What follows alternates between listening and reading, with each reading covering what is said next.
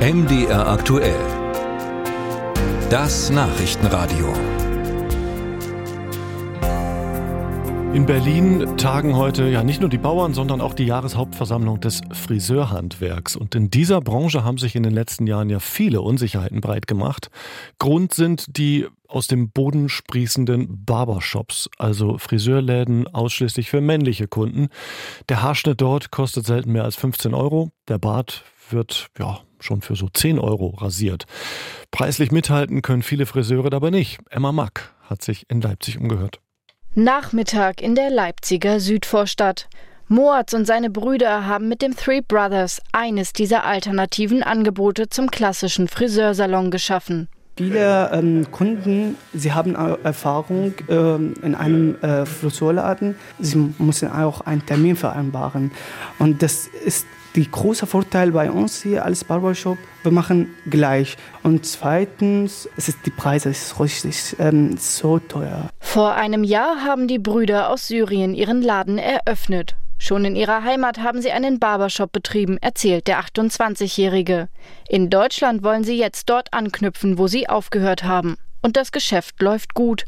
Die Spitzenbewertungen auf Google häufen sich, besonders freundlich und vor allem günstig sei das Angebot der Brüder. Das hört man auch von Kunden vor Ort. Oh, ich komme gerne hierher, weil es ist direkt um die Ecke, es ist preisgünstiger, ich kriege meinen Bart gut geschnitten und man kann nette Gespräche führen.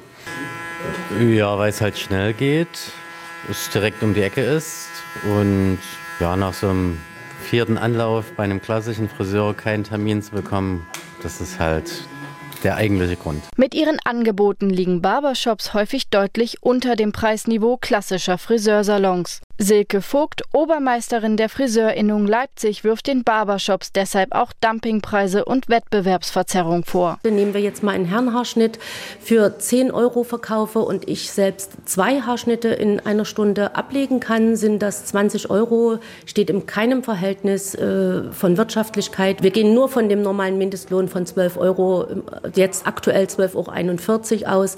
Äh, dann haut das rechnerisch nicht hin. Die Obermeisterin ärgert auch, dass viele Barbershops Friseurleistungen ohne entsprechenden Meistertitel anbieten würden. Eine Grauzone, denn wer in Deutschland Haare schneiden möchte, muss einen Meistertitel besitzen oder einen Betriebsleiter einsetzen, der selbst Meister ist.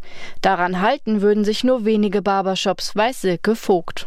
Meine Kritik an den Barbershops ist die, dass ähm, ein reiner Barbershop reinweg für das Gesichtshaar zuständig ist und äh, wir aber doch oftmals durch Schaufenster sehen, dass dort äh, mehr Friseurdienstleistungen gemacht werden. Moatz und seine Brüder haben nach eigenen Angaben einen Meister eingestellt. Es gibt aber auch Fälle, in denen die Handwerkskammer Salongründungen ohne einen Meistertitel erlaubt.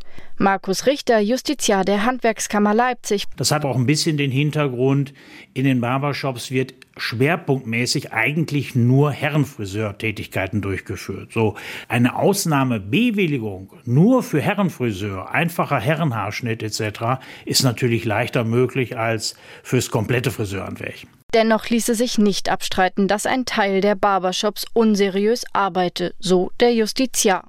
In Fällen von fehlenden Meistertiteln, Bezahlung unter Tarif oder Clankriminalität würden Ordnungsamt und Handwerkskammer oft nur schwer hinterherkommen.